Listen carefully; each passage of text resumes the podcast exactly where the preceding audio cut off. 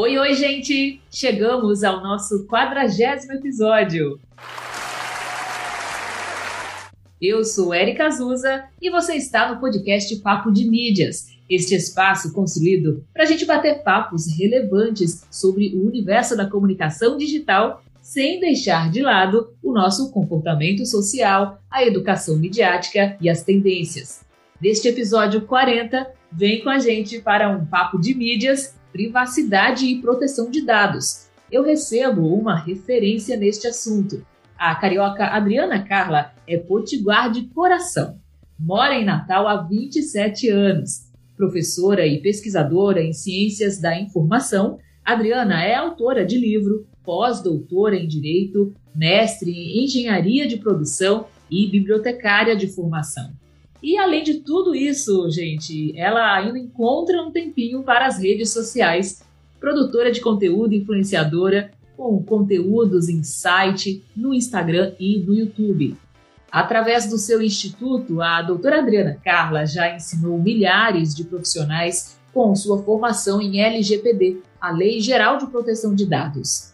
Aqui no nosso papo, Adriana cita vários exemplos mostrando o quanto as discussões sobre a privacidade e intimidade, assim como a proteção dos nossos dados pessoais e dos negócios, precisam estar mais presentes no nosso cotidiano. Ainda mais com tanta coisa nova surgindo neste mundo cada vez mais impactado pelas interações digitais, não é mesmo?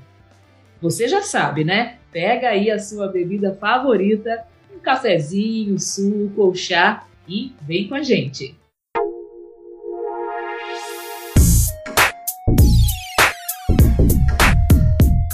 Gente, assim, ó, professora, pesquisadora, youtuber, influenciadora, que mais que a gente pode dizer? Bibliotecária, sabe, mestre, doutora, pós-doutora, uma loucura, assim. Eu tô Posso complementar? Ciclista eu, eu, eu, e mãe. Ciclista e mãe. E mãe talvez as minhas melhores performances. Ai, Pois então, seja muito bem-vinda. É realmente muito bacana tê-la aqui. Eu falei nos stories mais cedo, né, gente, antes de, de fazer a gravação, e vou repetir aqui. Assim, a Adriana é referência, sabe? Assim, eu estava vendo um pouco mais aqui do seu trabalho, né? Conhecendo um pouco mais, vendo o site e tudo.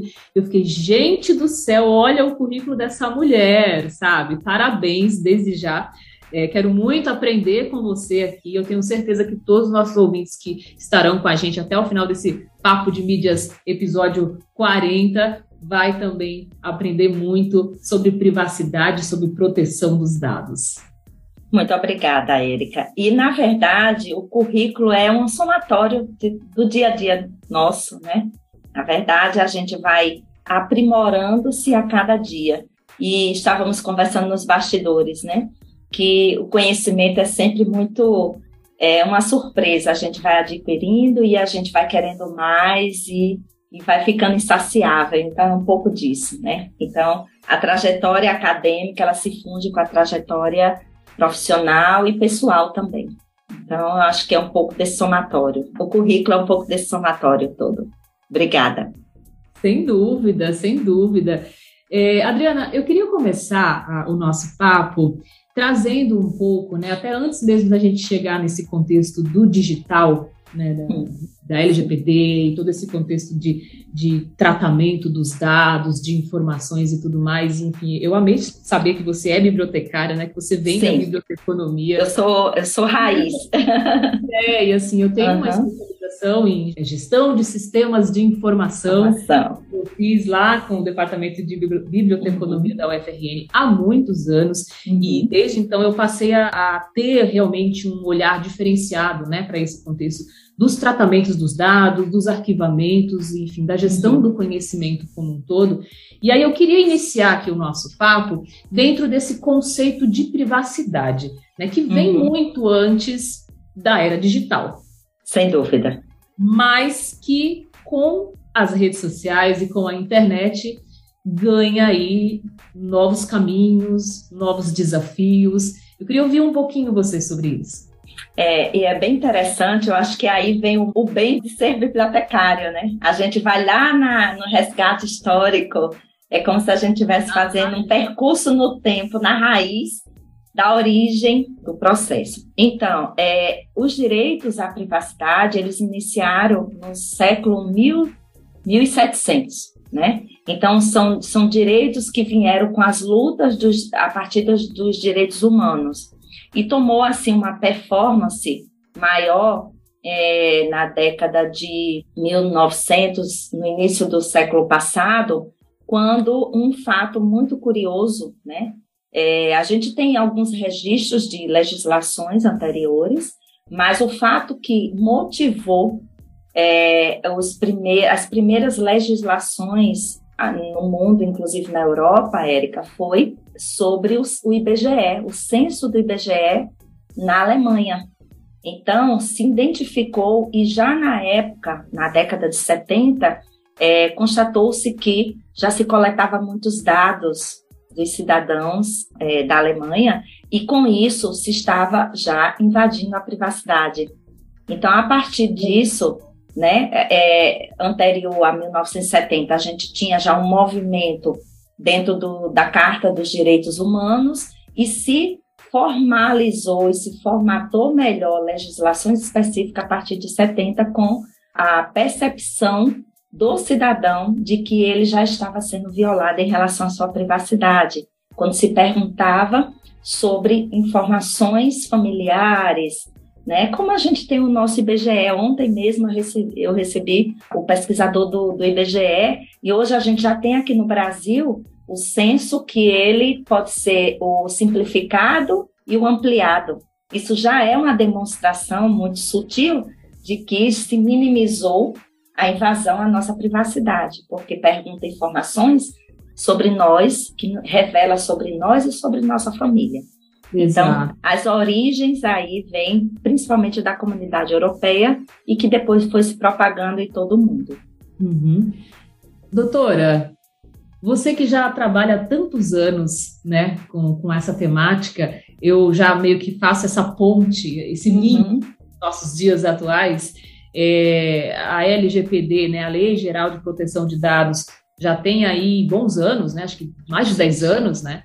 Ou, ou, ou tem todo um percurso? Tem, aí. tem um marco, tem um percurso temporal para ela ser criada. É, ela foi sancionada em 2018. 18, é isso? 18 mas houve todo um percurso até chegar realmente à LGPD.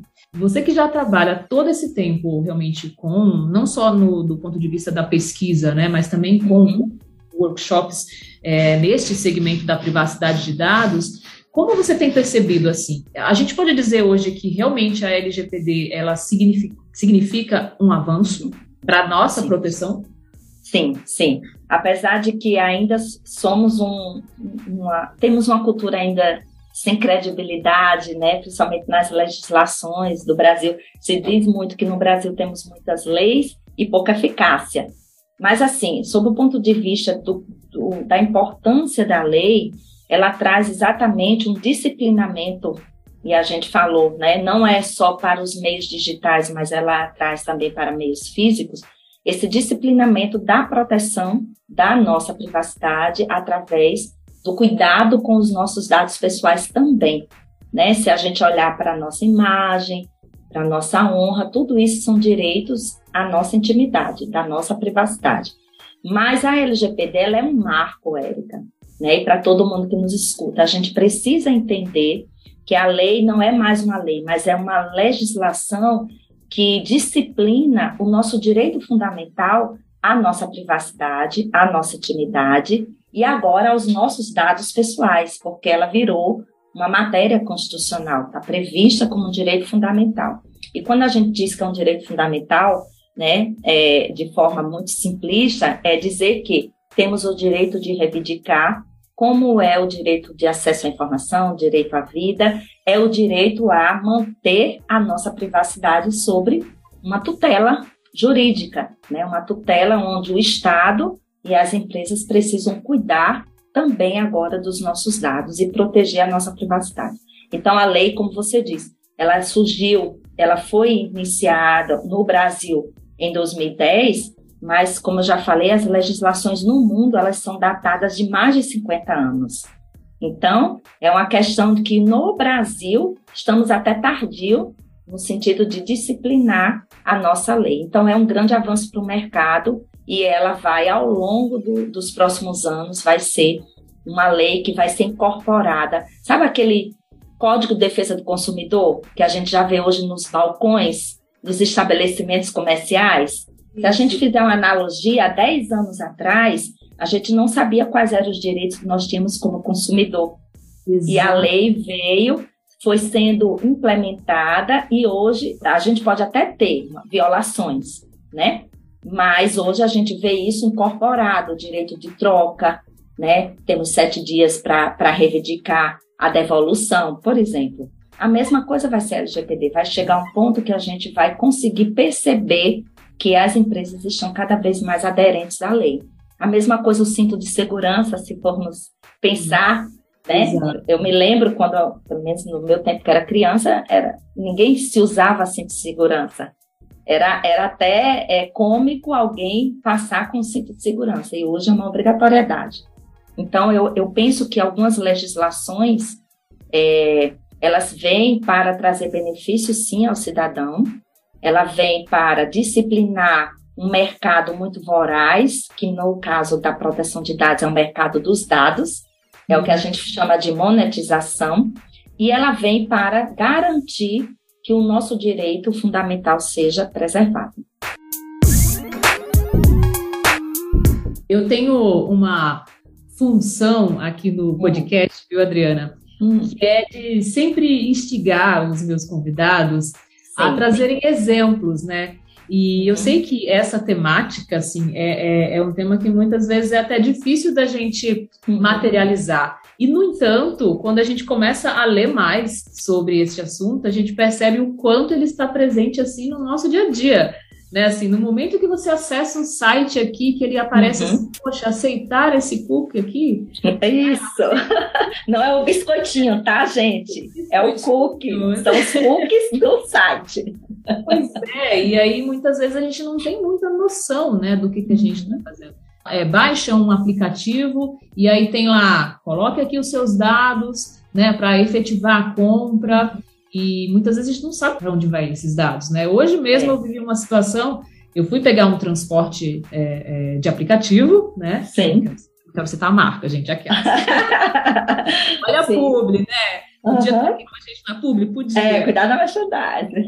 Pois é, fui lá, né, solicitar o carro e tal, e aí me surpreendi com uma solicitação de informações do meu cartão de crédito, sendo uhum. que o meu cartão de crédito já estava cadastrado no, no no sistema, né? Sim. E aí eu já fiquei assim, gente, o que está acontecendo? Né? Será que é uma revisão do sistema e está solicitando? E, no entanto, eu acabei incluindo lá as informações. Depois eu entrei até na configuração para ver se estava tudo ok, mas eu fiquei com essa dúvida na hora, sabe? Causou um estranhamento, uma insegurança. É a sensação que a gente começa a ter.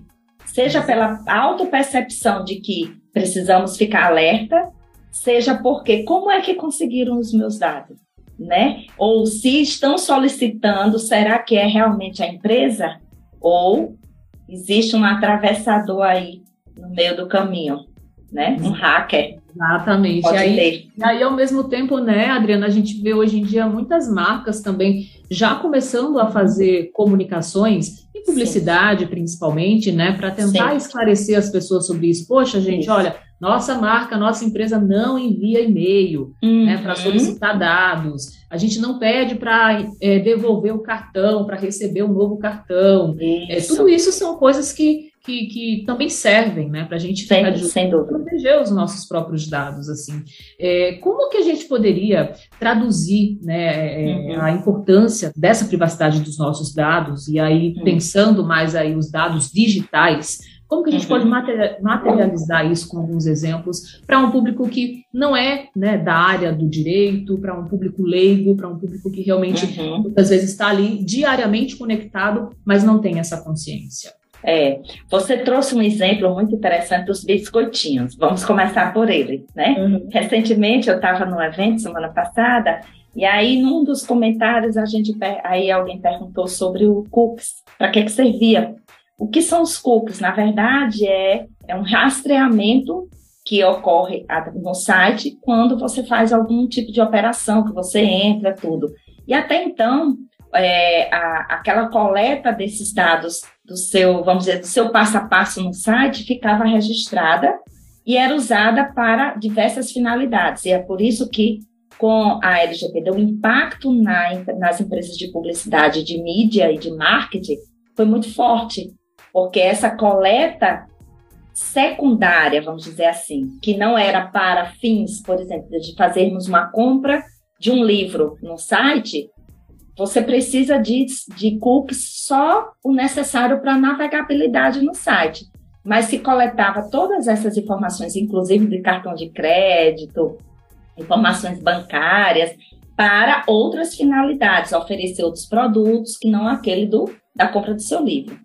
E é por isso que hoje por exemplo, as informações de cookies é considerado um dado pessoal. Você não é só um, é o conjunto de dados com seu rastro digital que faz com que o seu perfil seja formatado na hora que você acessa um site. E é por isso que a gente vê, pessoal, ali é, você aceita cookies, você gerencia cookies, você rejeita cookies. Por quê? Porque obrigatoriamente as empresas agora precisam colocar isso transparente para o titular dos dados, para qualquer um de nós. E é então, é cookies, antes isso já acontecia, mas a gente, acontecia. usuário, não sabia. Nós, isso, não era transparente. E a lei diz claramente, dentro de 10 princípios que ela traz, um deles é o da transparência.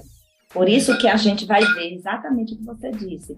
Marcas dizendo, nós não oferecemos, não mandamos e-mail, nós não ligamos, nós não fazemos contato. Por quê? Porque é o princípio da transparência para cada vez mais as organizações informarem de forma ostensiva como o cidadão deve se proteger. E aí entra no segundo exemplo, o, o famoso phishing. Ou seja, eu mando um link e você clica, ali é o que? Uma pescaria, né? Eu estou pescando informações suas, que é hum. o que a gente chama de engenharia social. Então, Sim. a gente não deve clicar em links que a gente não conhece. Isso é uma forma de proteger nossos dados, a gente se proteger. E o, qual é o termo? Phishing? Phishing, phishing, de, phishing. de pescaria ah. mesmo, é ah. phishing, né? Que vem exatamente, é um termo usado tanto na tecnologia como na, na engenharia social, que chama, que é uma forma de você pescar, vamos dizer, é, alguém, e aí, na hora que você manda um link, hum. ontem mesmo eu recebi uma informação exatamente ontem. Aí eu, eu, é, é, meu namorado diz assim: é, olha logo com quem está perguntando. O cara chegou e disse assim: ó, ah, boa noite, Adriana, tudo bem? Dá uma olhada aí, se foi você que, é, que fez esse Pix para mim. Dá uma olhada aí no, no teu aplicativo do banco, se esse Pix é, é, foi você que fez mesmo para mim. Ou seja, eu nunca vi o cara, era um número 48, sei lá, um DDD 48. Isso é uma, uma, uma prova clara, não tinha link, mas na hora em que eu acessasse meu aplicativo, ele poderia estar tá fazendo um espelhamento da minha conversa. E ele poderia estar tá ali conferindo as minhas senhas pelo aplicativo. Na hora, eu olhei, eu dei boa noite, e aí quando ele deu a informação, aí eu fui bloqueei ele. Nossa. Ou seja, gente, é, são várias artimanhas é. no, pelo WhatsApp. Pelo WhatsApp. WhatsApp. Eu printei, eu printei o boa noite dele. Aí depois, quando ele disse assim, oi Adriana, aí eu, olá, boa noite. Aí ele fez, dá uma olhada aí, confere mesmo, foi você que fez esse Pix para mim? E aí eu printei e bloqueei ele. Ou seja, com certeza ele estava provavelmente fazendo um espelhamento, não sei com qual tecnologia, mas se eu acessasse o meu aplicativo do banco, ele iria com certeza verificar na hora que eu digitasse a senha. Sabe aquela história do, dos cartões no, no banco, no, no, caixa eletrônico, que as pessoas faziam é, um, um, espelhamento? Hoje se faz com o WhatsApp, exatamente. Então, é possível fazer pelo WhatsApp, é possível fazer quando você está digitando a senha. São muitos é, golpes, né? Muitas formas de golpes. Formas golpes de digitais. Golpes de dados. Exatamente. E de roubo Até de dados.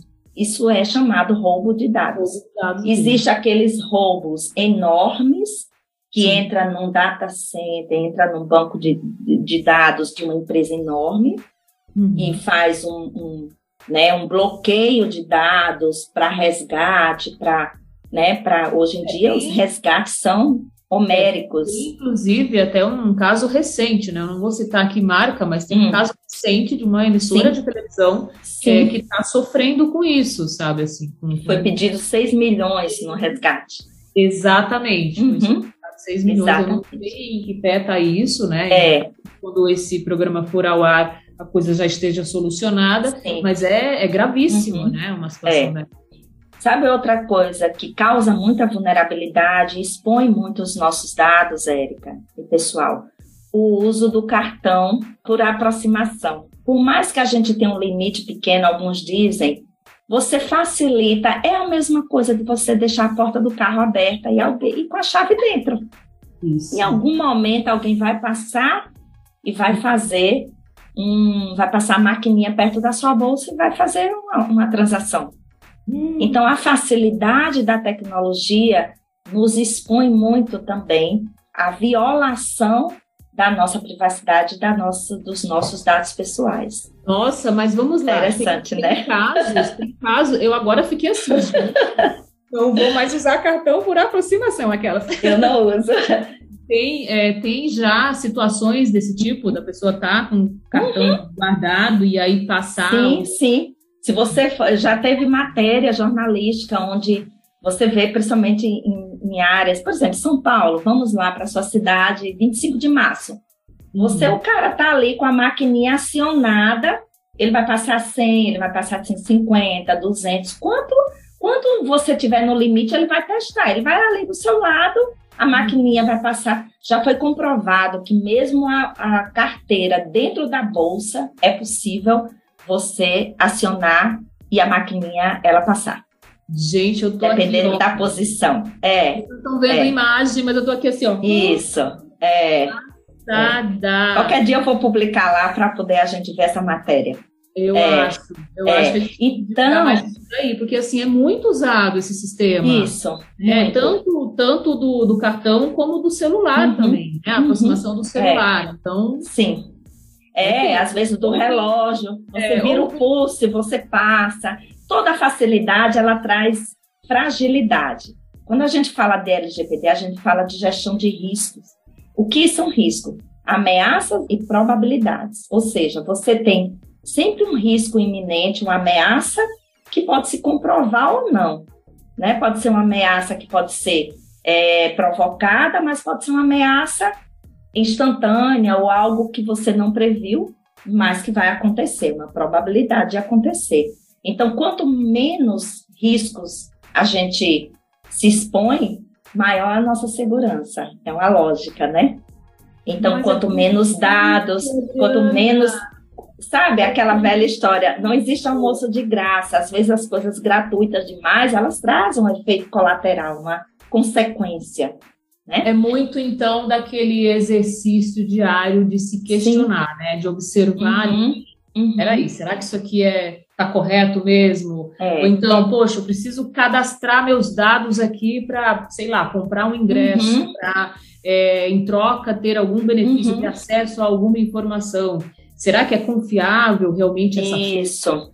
Aí você como exemplo aqui o, o Instagram, né? O Instagram, Sim. você está ali olhando os stories e vez ou outra vai aparecer lá um anúncio para você Isso. um produto digital, um curso, é. um e-book, né? Ou vídeo. Uhum. Mas muitas vezes você não sabe de onde veio aquilo ali e já Qual é a procedência. né? Então. É.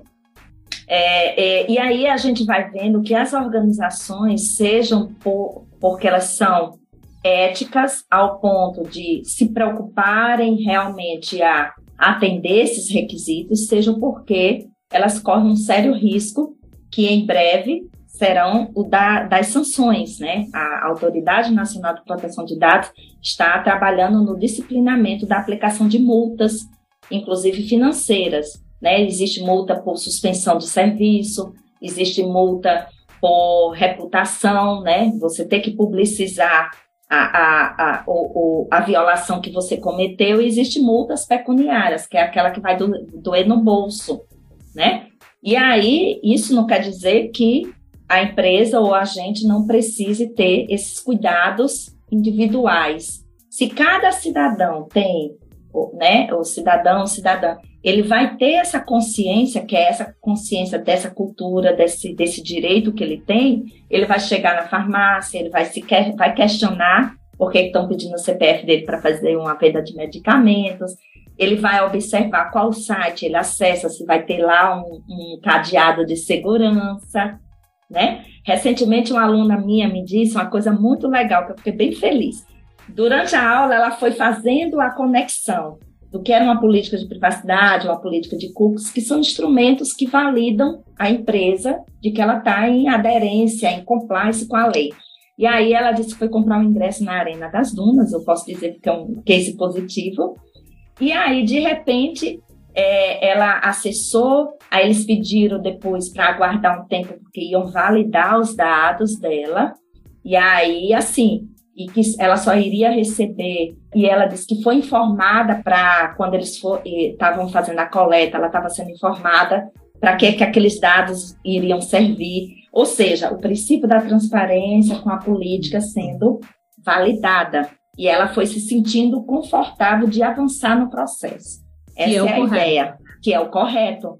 Né? É, a, é o respeito e, ao mesmo tempo, a transparência que você dá ao, ao seu cliente no geral. Aí eu pergunto o seguinte para você, professora: quando isso não acontece de forma correta e, né, eventualmente a pessoa percebeu que caiu aí num golpe, enfim, numa situação uhum. complicada, quais seriam aí os primeiros passos? Porque eu imagino que é muito frustrante, né? E é muito uhum. desesperador mesmo, assim, você é. ter é, suas informações invadidas, enfim, seus dados uhum. invadidos, e você fica meio sem saber o que fazer, né? Então, é. quais seriam as suas orientações, assim, básicas para situações como essa? É, então, assim, a gente já tem algumas delegacias é, no Brasil de crimes cibernéticos que você pode acessar, né? Eu acho que o primeiro ponto é a gente printar tudo que é possível, a gente criar provas e fazer um boletim de ocorrência. Esse é o primeiro ponto, né? Se não pudesse ser digital, não pode ser, não pudesse ser um boletim de ocorrência virtual, a gente tem que ir numa delegacia mais próxima e eles vão indicar aquela que, sei lá, vai, vai tratar de crimes cibernéticos, né? É, a gente já teve casos de que a violação ou a invasão em Instagram, por exemplo, é, causa muito transtorno e realmente causa um, uma uma ansiedade, um, um contratempo e uma angústia muito grande para a pessoa que é invadida. E muitas vezes a empresa da origem, né, do, do da, das redes sociais, ela não, ela não atende a contento. Então, mais uma vez, vai para fazer uma denúncia em, em, delegacia. E o outro ponto é, a gente tem um canal enorme aberto, que é o da ANPD. A gente é para ter um canal em cada empresa que a gente possa fazer reclamação ou denúncia, mas a gente tem hoje da Autoridade Nacional, anpd.gov.br, que vai ter lá um espaço de você fazer denúncia quando você sentir é, que houve uma violação de seus dados pessoais. Existe, viu? Já muitas denúncias. Olha só, o site é anpd.gov.br. Gente, eu vou deixar esse site, esse endereço e assim, enfim, todas as dicas que a gente está comentando aqui, vou deixar lá no descritivo do podcast. Perfeito. É, porque é um canal oficial e que ela vai direcionar para a empresa que violou esse, no caso, né, que ou deixou de atender alguns requisitos do, do titular dos dados. Eu acho que quando a gente começa a ter consciência desse direito de buscar, né, a gente vai ampliando esse diálogo e vai fazendo com que não vai coibir, porque o mercado é voraz, mas a gente vai aprender, no mínimo, ou a se proteger ou a buscar as nossas, vamos dizer, é, os nossos direitos de outra forma, né? E existe já muita judicialização já em relação às empresas. O que é que a gente tem que entender? Que cada empresa tem sua obrigatoriedade. Ela precisa prover um canal de comunicação, um site com a política de privacidade, um, um link ou um, um e-mail de contato. A gente precisa ampliar o saque. Serviço de atendimento. É obrigatório, né? Isso tudo isso é obrigatório pela lei. É, tudo isso é obrigatório pela lei.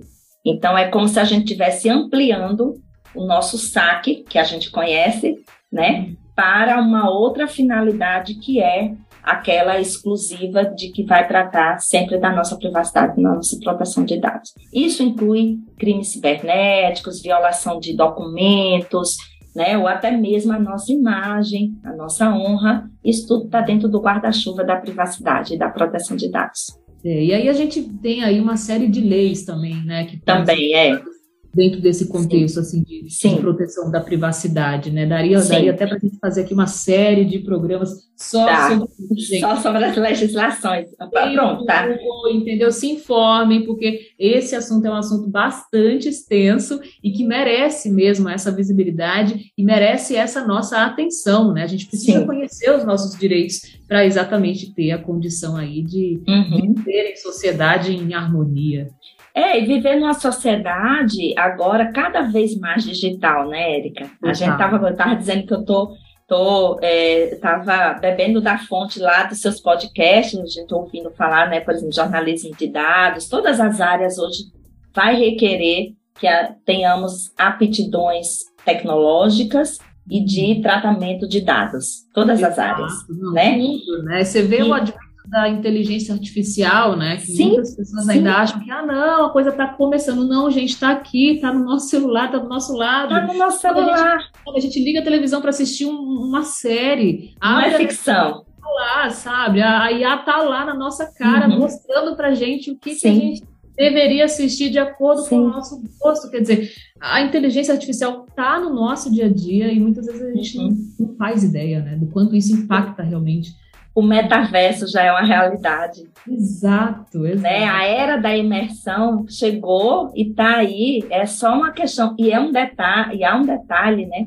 A gente pensa que é muito futurístico, mas já tem né, é, é, muitas cifras circulando dentro dos negócios do metaverso. E daqui a pouco a gente não vai saber distinguir o que é o mundo físico do mundo digital. Eu acho que é, a gente. É uma tá, viagem. É, a gente está caminhando para uma sociedade cada vez mais híbrida, né? É, Eu acho que a é. nossa geração e talvez uhum. a, a geração mais jovem hoje, a geração mais adulta, vai sim, enfim, sempre ter essa noção e conseguir meio que dividir, né, o mundo, é. o mundo online, mas cada vez mais essa divisão já não acontece, né? Você, você tem é. contatos hoje com crianças, com pré-adolescentes, você já percebe uhum. isso de maneira muito clara. Né? Para eles ali não tem mais isso de fora da internet, de dentro da internet. Está tudo dentro, gente. Está tudo dentro. Você olha para crianças de dois anos, você já vê o dedinho dela, ela é touch, né? Touch. Ela está o tempo todo ali já interagindo. Não tem, não tem, não vai. Nós ainda fazemos essa distinção. As, as gerações futuras elas não farão mais. E é uma geração de imersão vai além da conectividade, da, do compartilhamento, é o de imersão. Adriana, é, assim, tem muito mais coisas aqui, enfim, eu anotei várias coisas para estar tá conversando com você, e também tem os pontos que você é, compartilhou uhum. aqui comigo, né, para a gente estar tá uhum. conversando. É, eu queria mudar um pouquinho aqui o, o foco, uhum. é, pegando até mesmo esse gancho, né, que você acabou de falar, da, da nossa relação cada vez mais simbiótica aí com, com o digital, é, pensando na, na, democratização mesmo do acesso às informações, uhum o uso das redes sociais nesse processo.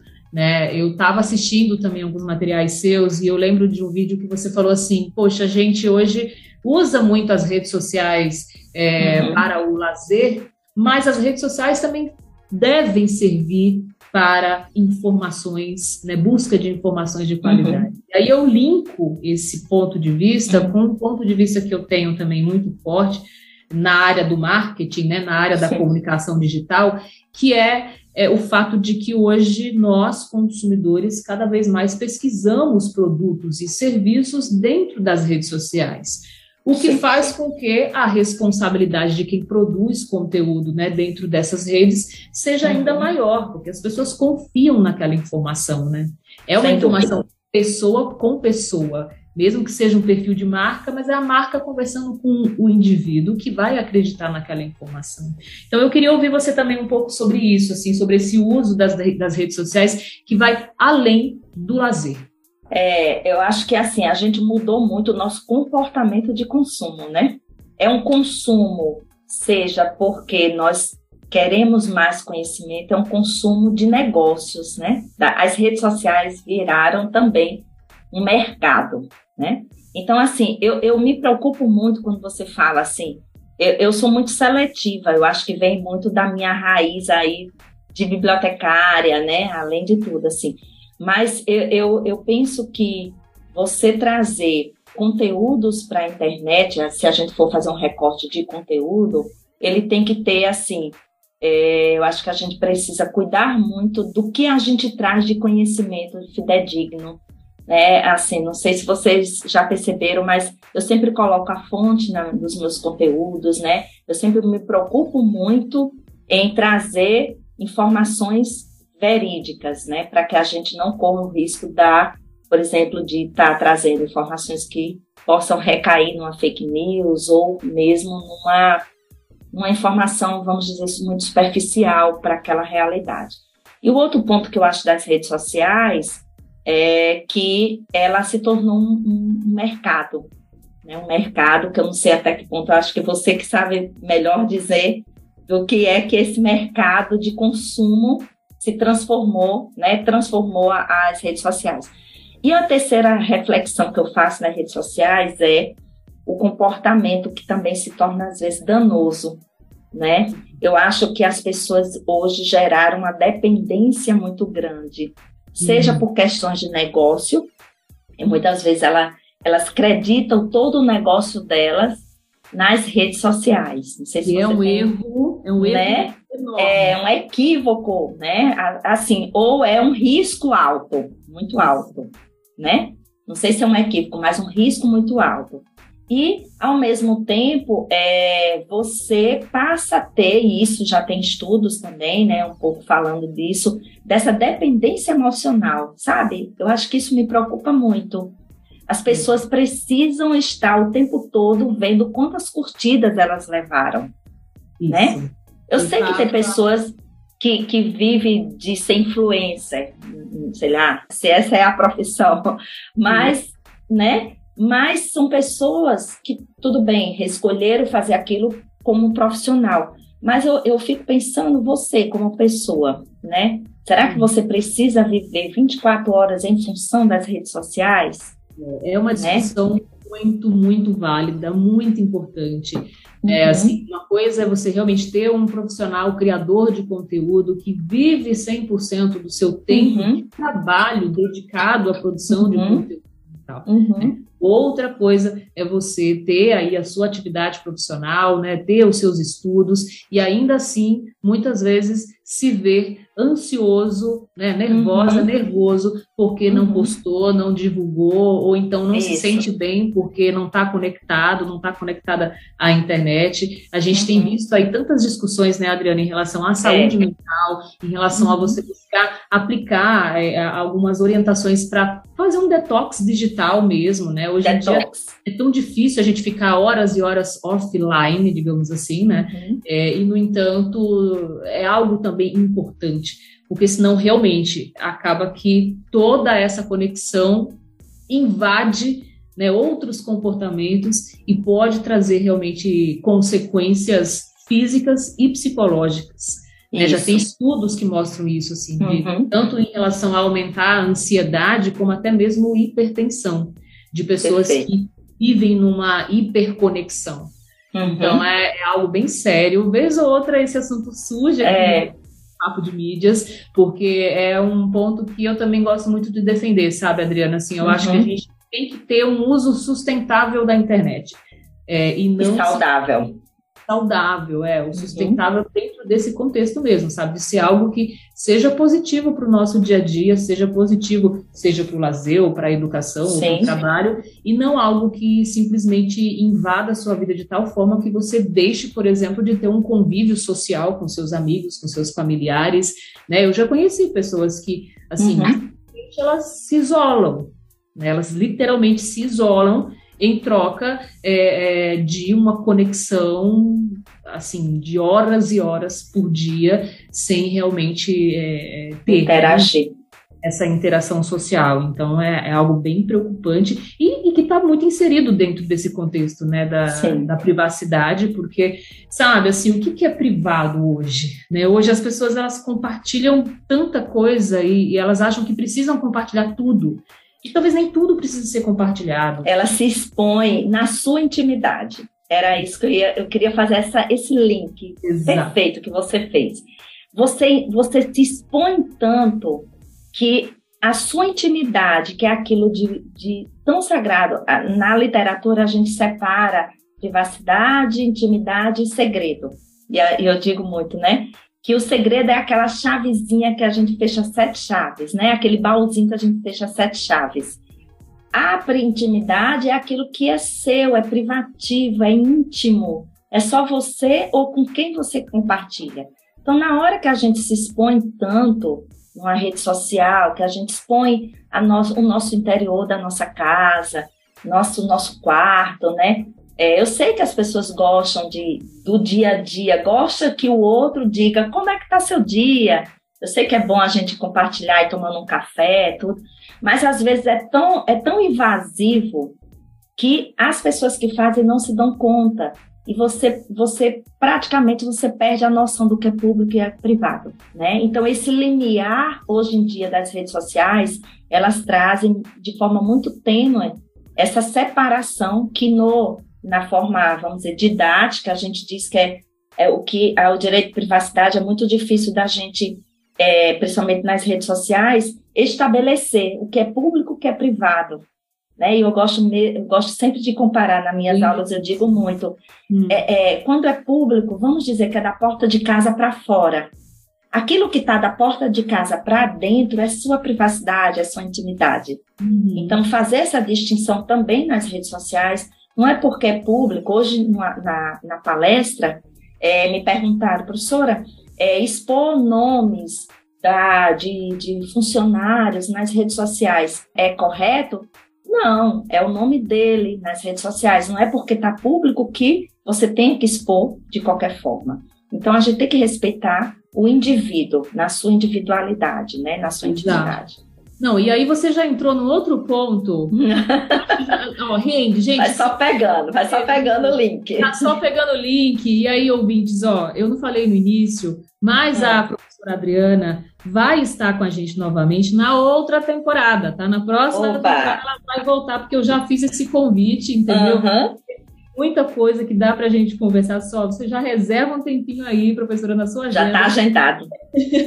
para estar tá aqui comigo novamente, para a gente seguir com esse papo, porque uhum. realmente são muitas coisas e esse ponto que você trouxe agora me uhum. veio muito a reflexão é, que eu faço quando eu ministro cursos de gerenciamento de crises né, em marcas. E aí sempre surgem muitas perguntas em relação a isso. Né? Poxa, é, a gente pode é, é, expor aqui o nome do, da pessoa, às vezes quando é uma escola, e os alunos, e eles vão lá e, e divulgam, e como é que a gente trata isso com os pais? Então, quer dizer, é, nós estamos vivendo mesmo, né, Adriana, um, um, momento também de muitas mudanças e essas mudanças vão continuar acontecendo, né? E a gente vai Sim. precisar estar tá refletindo sempre sobre isso, porque o, o nosso uso das redes sociais é cada vez mais instintivo. Né? A gente muitas vezes não reflete muito na hora de usar, de compartilhar. Muitas vezes na uhum. alegria ali você vai, pá, compartilha e de repente você acaba invadindo a privacidade de alguém sem querer. Uhum. É, ou ao contrário, você está ali revoltado, revoltada por algum tratamento que você teve, algum, algum mau atendimento, e aí ao invés de você tentar resolver o conflito ali presencialmente, conversando, ou mesmo que seja né, por telefone, você vai para as redes sociais, vai expor aquela marca, aquela pessoa, isso pode gerar um, um, cancelamento, e aí eu sempre fico refletindo, poxa vida, será que existe cancelamento? Esse cancelamento ele é, ele é temporário e depois tudo fica bem, e mas ao mesmo tempo tudo fica registrado na internet. A memória digital. Uma vez, uma vez na internet nunca mais sai. Entendeu? Não existe o direito do esquecimento no Brasil, gente. Entendeu? É isso. Não, tem. É. Ainda não existe esse direito ao esquecimento.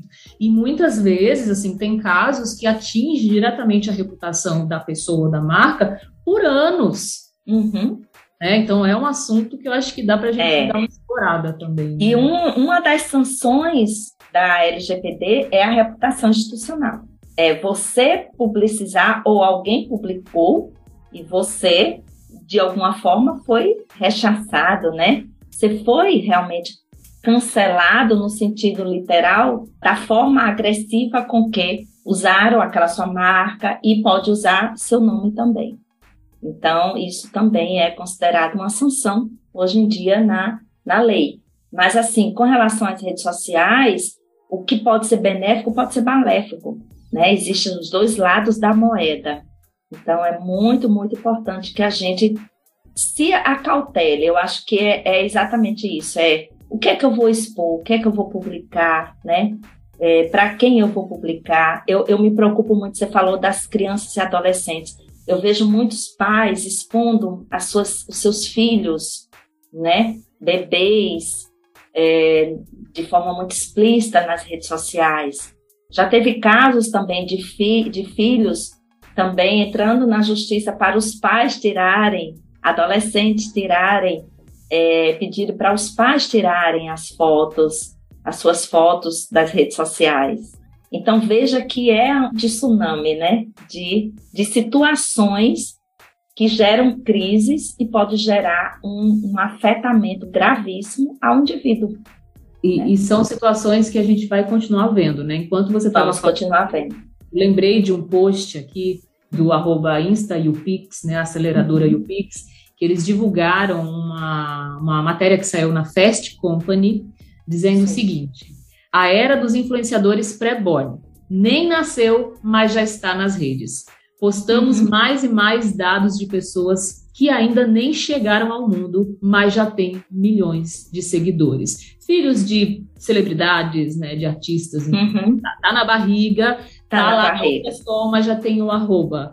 Então já é uma nova discussão que está começando a surgir, a gente vai ver aí cada vez mais. Ainda nem é considerado um indivíduo né, sobre o ponto de vista jurídico e até mesmo da própria vida. É um feto, né? Aí já tem a discussão jurídica, até que ponto tem vida ou não, né? Mas já tem uma arroba. Já tem uma arroba, já, já tem uma arroba. Adriana, temos aqui algumas perguntas, né? E aí eu tenho aqui o meu amigo Vitor, e ele mandou duas perguntas para você. Ele é bastante curioso em relação à LGPD, de certa forma, pelo que ele me explicou, faz parte lá um pouco do trabalho dele também. Então, vamos ouvir a primeira pergunta. Olá, Adriana, Érica e ouvintes. Aqui é Vitor. É o seguinte, a LGPD agora criou alguns cargos e funções, né? Que até o momento a gente não sabia do que significava ou fazia, não tinha ideia do que era aquilo. Como, por exemplo, o controlador, o encarregado, o operador, o DPO, né? Enfim.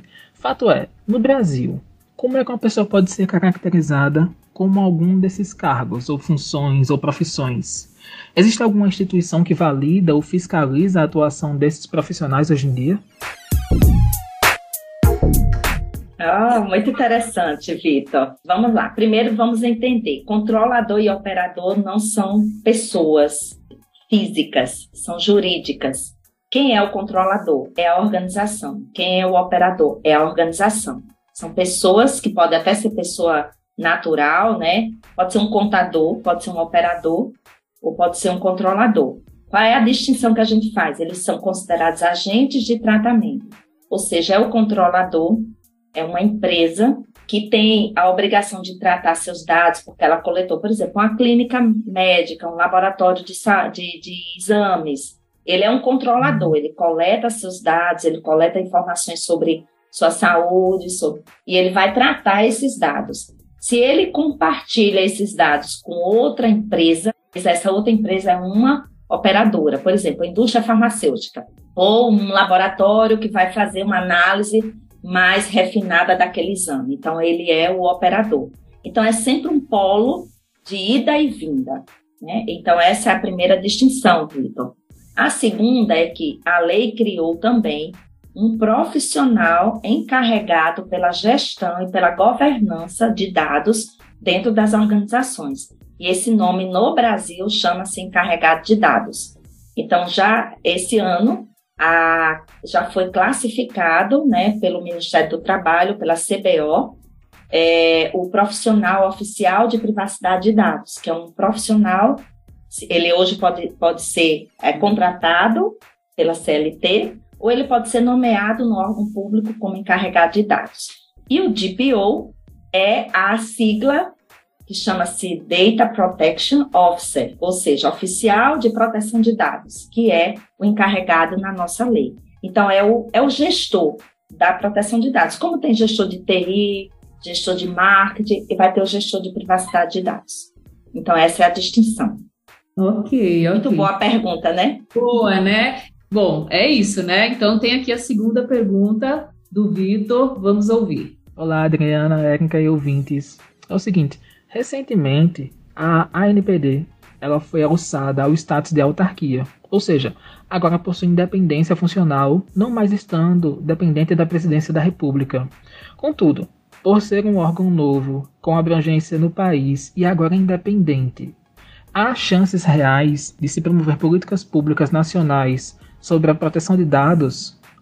Eu acho, é, aí é minha percepção e de muitos especialistas, que a ANPD, Autoridade Nacional de Proteção de Dados, ela passando para ser uma autarquia, ela ganhou autonomia, né? Porque até então ela era vinculada à presidência da República e tinha uma autonomia limitada. Porque, assim, a autonomia da, de uma da autoridade nacional é fiscalizatória, é educativa e consultiva.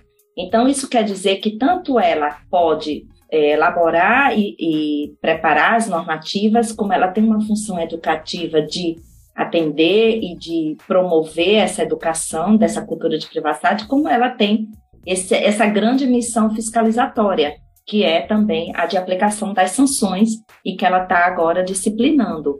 Então, quando ela cria o Estado de autarquia, ela tem autoridade maior para promover uma obrigatoriedade, vamos dizer, ela tem uma chancela, né? Ela vai ter uma independência de promover essa obrigatoriedade de maneira que ela vá poder fazer com que as organizações realmente exerçam, Vitor, o seu papel e crie essa cultura, né, esse compliance internamente dentro de, independente do tamanho da organização. Então eu uhum. vejo com bons olhos essa conquista né, que agora é matéria constitucional também. Sim, sim, ou seja, de certa forma, legitima ainda mais aquilo legitima. que no começo da Perfeito. nossa conversa aqui. Né? É. De ser Isso algo que vai ser cada vez mais presente. Mais presente. E você sabe, é, Érica e, e Vitor, é, além disso, quando ela, já, é, quando ela tem status legitimada, como você disse, Érica, de autarquia, ela tem é, posicionamento mundial também. Porque qual era a nossa maior fragilidade? É que a autoridade nacional ela não tinha independência, né, de política e econômica. Isso fragilizava as políticas internas e as tratativas internacionais. A exemplo, né, desse desse contato com a OCDE, que é a Organização, né, de Desenvolvimento Econômico no Mundo. Né? Então, é, quando a gente fala de proteção de dados, a gente está falando de um cenário mundial, não é só local, não é só nacional. Então, essa, essa interface com o mercado internacional vai trazer uma, uma credibilidade para o mercado internacional, mercado de negócios, mercado político, econômico, né? de negócios digitais, de transferência internacional de dados. Então, tudo isso vai chancelar de maneira que o Brasil se torne um país respeitado, como é o caso da comunidade europeia, na área também de proteção de dados. E se a gente olhar, Érica, proteção de dados está em todas as transações, né? Dados pessoais estão em todas as transações de negócios no mundo.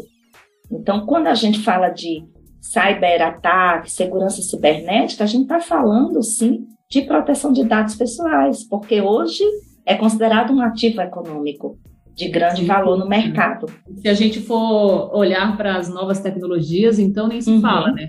Tanto o metaverso como NF, as NFTs, né? Sim. É, tudo isso, o, o, a própria ideia do protocolo blockchain, enfim. Isso. Né, dentro desse contexto da, da, da, da privacidade de dados, da, uhum. de dados criptografados, né? Então é. Exatamente. É e aí eu acredito que com isso tudo a gente vai precisar também ter cada vez mais profissionais gabaritados, né, que compreendam muito bem uhum. como tratar. Encarregados de dados, no sentido é. literal da palavra, né, profissionais habilitados para lidar com esse mercado. De segurança. E já tem, né, profissionais ah. se especializando em privacidade para inteligência artificial, profissionais Sim. que estão já se especializando no metaverso, então, é, assim, a tendência é que você gere um profissional guarda-chuva para atender segmentos específicos de mercado, inclusive de criptomoedas, de blockchain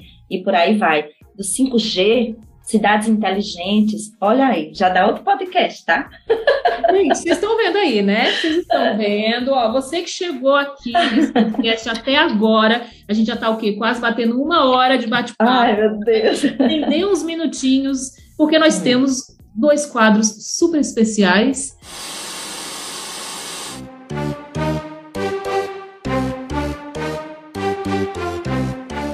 Então, Adriana, nesse quadro, eu sempre convido quem está comigo a compartilhar com a gente perrengues, né? Assim, falhas, errinhos simples, coisinhas assim que aconteceram e que, no entanto, acabaram assim te trazendo lições fantásticas. Tá. Então, eu vou falar de uma recente, que eu, eu fui recentemente para um pedal, né? Além de tudo, eu sou ciclista, quer dizer, eu tento. E aí eu fui para um pedal das Serras Gaúchas e eu morro de medo de descida. E como é que a pessoa vai para um pedal, né? De descidas e subidas nas serras, nas Serras Gaúchas? E no primeiro dia, né, eu vou. Eu, eu tenho medo também. Tem um grupo, é, eu sou super medrosa. E aí, numa das descidas, eu sobrei, né, e levei o maior tombo. É, e, e, eu acho que o perrengue, na verdade, foi porque eu encontrei uma lama no meio e eu consegui cair no meio da lama. Então, foi um perrengue. Mas o que foi mais importante. É eu nem que, queria rir. Mas, é, assim, mas pode rir. Depois a gente conta, né? Depois que passa o susto, vai para o hospital, tudo. É. Mas serviu de lição, né? Para a gente estar tá sempre atento, né? Aos desvios e as, e as curvas da vida. Eu acho que isso serviu muito, muito mesmo. Nossa. Então, posso dizer que é o primeiro perrengue. E o segundo Tava de capacete? É, tava com toda a segurança, não quebrei é. nada, super, é. sou super eu tenho, cautelosa. Eu tenho um Ó, antes de você contar o segundo, Sim. Adriana. Ah. Eu tenho um perrengue de bicicleta também. Esse ah, tá. Contei, então gente. Aí. Eu nunca contei aqui no podcast Papo de Mídias, vou contar. Estou eu, plena e maravilhosa, ah. andando de bicicleta lá em Brasília. Aproveitei ah. ali aquele espaço, né, que tem os ministérios ali. É. Vamos andar de bicicleta, eu e uma amiga e tal. Vamos, vamos. Gente, fazia assim anos que eu não andava de bicicleta, não pedalava. E aquela ideia de, ah, poxa, já pedalei na infância é. toda, né, a juventude toda, vou lá pedalar. Menino, pra quê? Fui tentar subir um, um, uma calçada, hum. errei a mão ali para subir e pá no chão. De óculos, caí assim, ó, com a cabeça de ladinho, assim, ó, pá. E aí fiquei com um roxo enorme na perna, enfim, foi perrengue Sim. também, mas assim, hoje eu conto rindo, entendeu, da situação, mas ao mesmo tempo eu tava de capacete e tudo, mas ao mesmo tempo eu tenho muito essa consciência também, sabe? Nossa, a gente tem que realmente ter muito cuidado, porque é. mesmo pedalando devagar ali, tudo, enfim, rodei Brasília pedalando e, no entanto, acabou acontecendo isso, assim, é, assusta.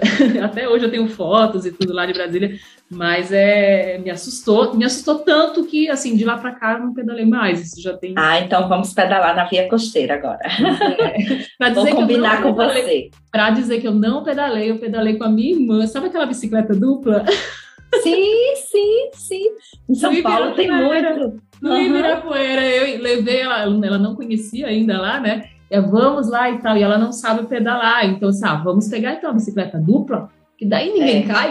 Ninguém cai. Uma segura a outra. Uma segura a outra. Mas vamos lá, qual foi o segundo perrengue? Não, o segundo não é, é, é, Eu acho que tem muito a ver com o nosso dia a dia, um pouco dessas redes sociais, dessa loucura. E eu digo muito assim: quando alguém do marketing me pede assim, grava 30 segundinhos aí rapidinho. Você sabe aquelas tentativas de você gravar 40 vezes? Você grava uma hora, ininterrupto, e você não consegue gravar 30 segundos. E aí, a, a última vez que eu tive que gravar, eu, eu, fui, eu fui vendo depois eu contei, tinha 42 tentativas. 42 tentativas para sair um vídeo de 30 segundos. É Ou assim seja, mesmo. gente, é, é muito é muito perrengue. É muito perrengue. Você sabe que tem um autor, Adriana, o é, Chris Anderson. Ele é autor do TED, ele é o fundador, né? Um dos fundadores do Sim. TED. E aí tem um livro que é como falar em público, né? E ele traz enfim, todas as técnicas lá das palestras do TED. E uma das coisas que ele fala lá é que assim, quanto menor é o nosso tempo para passar a informação, mais desafiante é, porque você precisa sintetizar muito bem a informação, né? E no vídeo isso acontece também. É, nós que somos professoras, né, a gente tem ali o hábito de, nossa, falar ali uma, duas é. horas de maneira né, muito fácil. Assim, muito fácil. Traz é. os conteúdos, traz os repertórios e vai dialogando com a turma ali, de é. repente ela passa, né? Mas vai gravar 30 é, vai gravar 30 segundos para ver. Não. E assim, e ainda corre o risco de fazer 31 segundos e não fazer 30. Não faz, entendeu? Não faz. É uma coisa Isso. que eu trabalho muito nos treinamentos de mídia. Assim, uhum. olha, eu fui convidado para uma entrevista. Você precisa mandar um depoimento que tem lá, no máximo, uhum. um minuto e meio. Vai treinar. Porque, ah, é. não, mas eu sou acostumado, eu já falo sobre esse assunto há muito tempo. Você fala cinco minutos, você fala dez minutos, você não vai falar dois minutos sabe? Então é, é desafiante. Isso para mim é um grande perrengue, viu? É um é. grande desafio, lhe confesso. Pois é, é mesmo.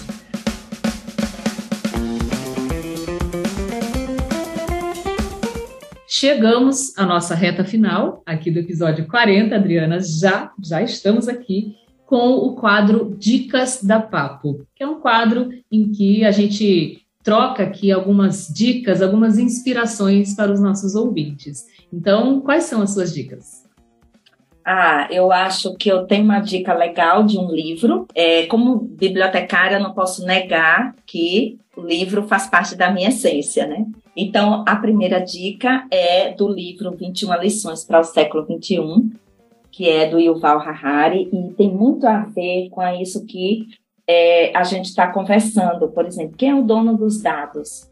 Né? Então, ele traz um pouco dessa ideia de que nós trouxemos a chave de regulamentar a propriedade dos dados. Olha só que interessante.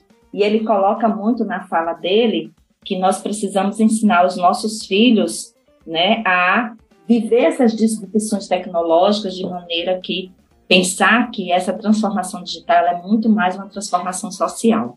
Então, eu acho que falar é, é, essas leituras contemporâneas nos ajuda a refletir, né? Um pouco do que é que a gente faz com esse mundo, esse mundo das redes sociais e da internet, ele é muito sedutor. Então eu acho que a gente precisa ser mais reflexivo e ser mais crítico, minimamente. Né? A gente falou um pouco de comportamento, de, de tentar desintoxicar, né? Passar isso. um pouco isso.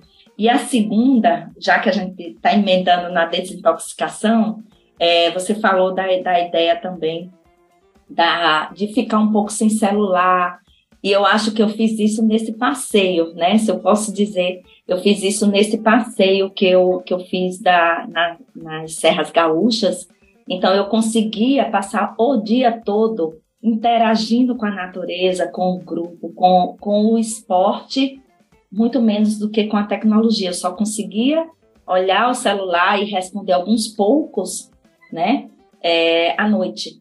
Então, isso foi muito saudável para mim. Eu, eu realmente tive a experiência de que foi algo é, salutar. Então, eu, eu, desejo que a gente possa fazer de vez em quando uma, uma desintoxicação. E aprendi recentemente que quando a gente está assim de cabeça quente, escutei hoje uma dica. É, da semana passada eu vi, ouvi uma palestra sobre criatividade do Murilo Gun, você deve conhecer. E ele disse: na ausência, use uma tecnologia de ponta, que é a respiração. É a melhor tecnologia que você pode usar em benefício próprio. É, é a respiração. É. Então, temos aí três dicas. Nossa, muito boa. Amei suas dicas, amei. Assim, o Arari, o Arari, assim, ele já é figurinha carimbada, né, aqui no podcast, mas, assim, ninguém tinha indicado ainda esse 21 lições. Então, foi muito bacana realmente você ter trazido ele, porque é um, um livro que realmente está muito inserido no contexto de várias uhum. coisas que a gente Sim. conversou aqui. É, eu também indico. E aí eu vou fazer essa conexão, inclusive, do, do 21 lições, Adriana, com o livro que eu, que eu trouxe para indicar, é o livro que eu estou lendo atualmente, enfim, ainda não finalizei, que é do neurocientista Siddhartha Ribeiro, chamado Sonho Manifesto. É um novo livro do Siddhartha. E ele traz também.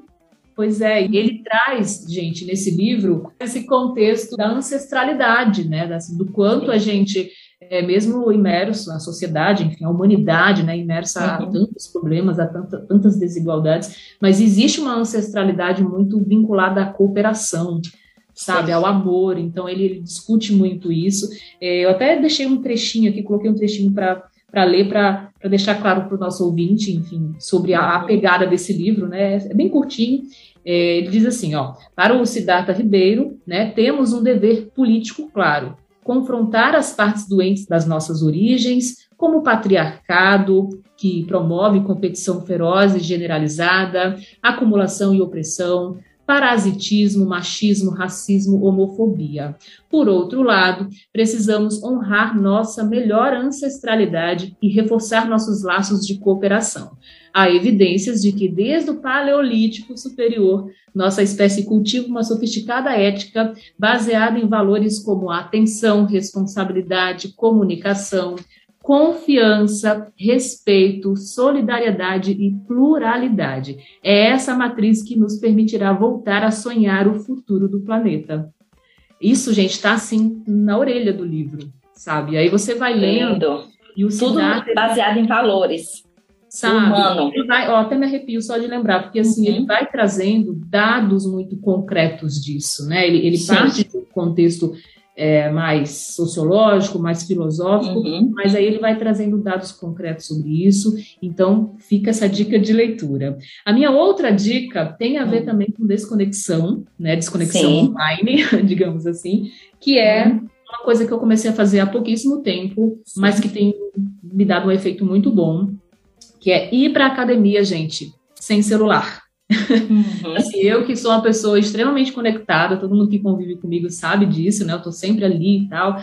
É, ultimamente comecei a, a ir malhar, é, uhum. deixando o celular em casa, né? Eu malho perto aqui é, de casa, deixei o celular e eu percebi que realmente eu consegui, assim, ter uma conexão maior com os exercícios. Que e bom. Como, pois é, assim, como eu passei muito tempo aí parada, né, a pandemia e tudo mais, eu realmente demorei para voltar a ficar mais ativa em termos de exercícios uhum. físicos.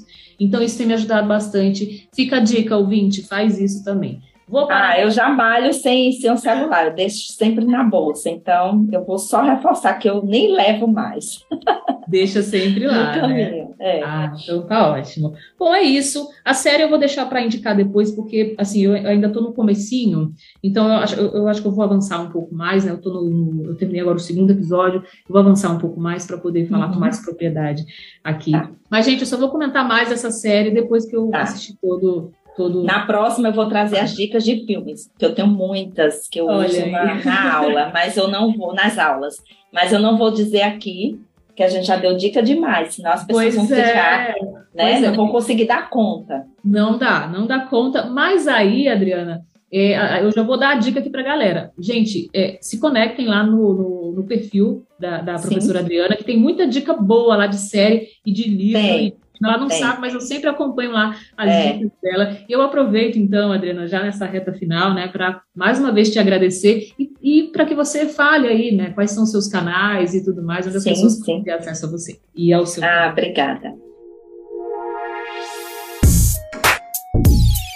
Eu primeiro, assim, quero deixar aqui o recado, né, de agradecimento e a oportunidade. Eu sou encantada com o projeto do podcast de Papo de Mídia. Você sabe disso que é muito tempo antes da gente se conectar. Eu nem vou dizer onde foi que a gente se conectou, né, gente? Olha Não foi a trabalho, viu?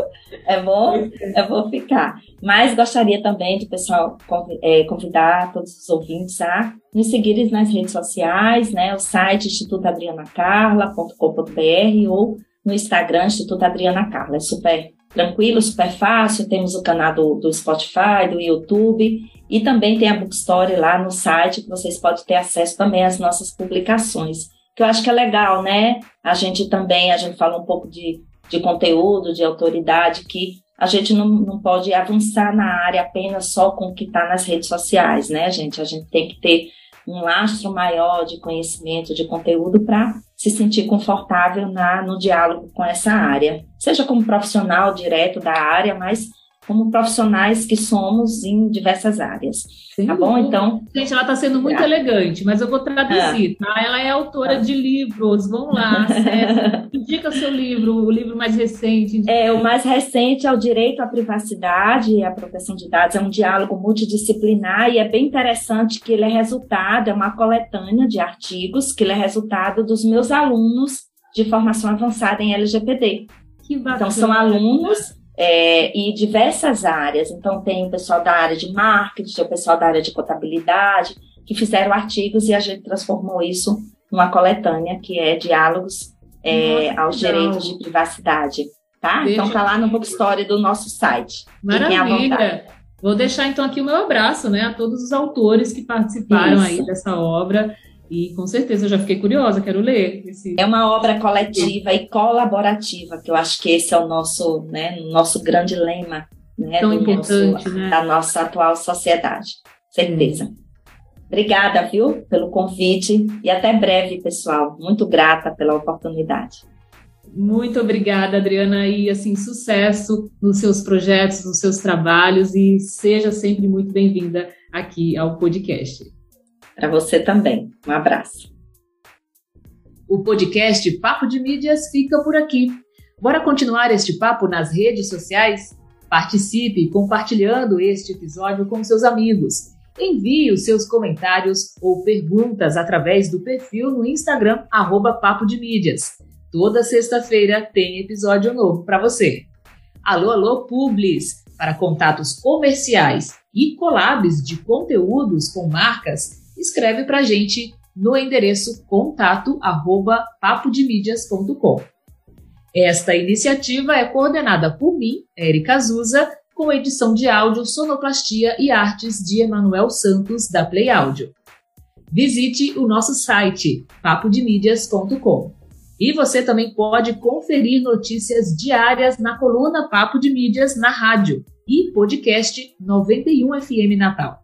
Eu te encontro no próximo episódio. Até lá!